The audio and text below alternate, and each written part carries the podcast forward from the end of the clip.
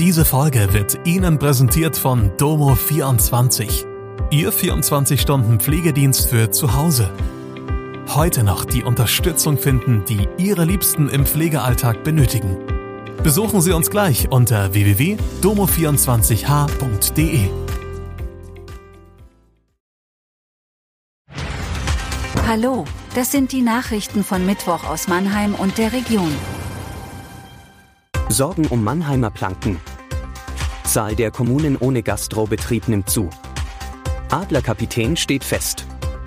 Bis Ende des Jahres schließt das Fontanella Eiscafé auf den Mannheimer Planken. Das sorgte für einen großen Aufschrei.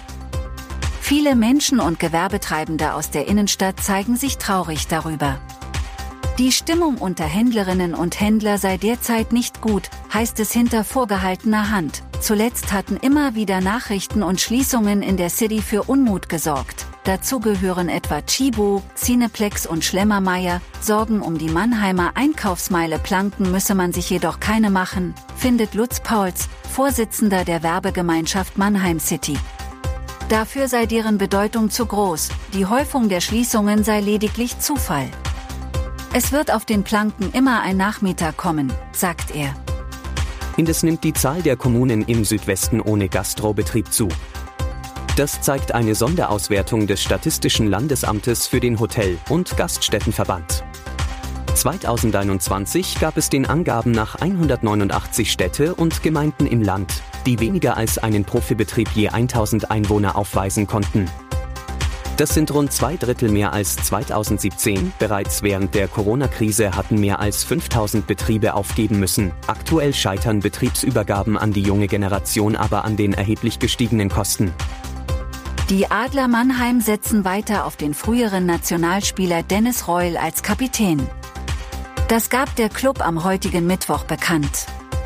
Der neue Trainer Johann Lundskog ließ über den Kapitän nicht abstimmen, legte ihn aber auch nicht allein fest.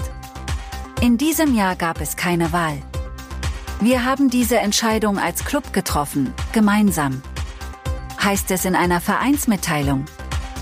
Es muss etwas in der Luft gelegen haben, am vergangenen Dienstag in der Metropolregion Rhein-Neckar. Denn gleich viermal sorgten Tiere für nicht ganz alltägliche Einsätze der Polizei und der Berufstierrettung.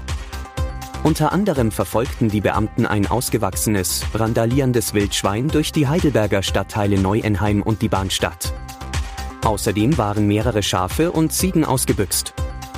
Übrigens, wir würden uns freuen, wenn ihr an unserer Umfrage auf Spotify teilnehmt und uns Feedback zu Mannheim Kompakt gebt. Das war Mannheim Kompakt. Jeden Montag bis Freitag ab 16 Uhr auf allen gängigen Podcast-Plattformen.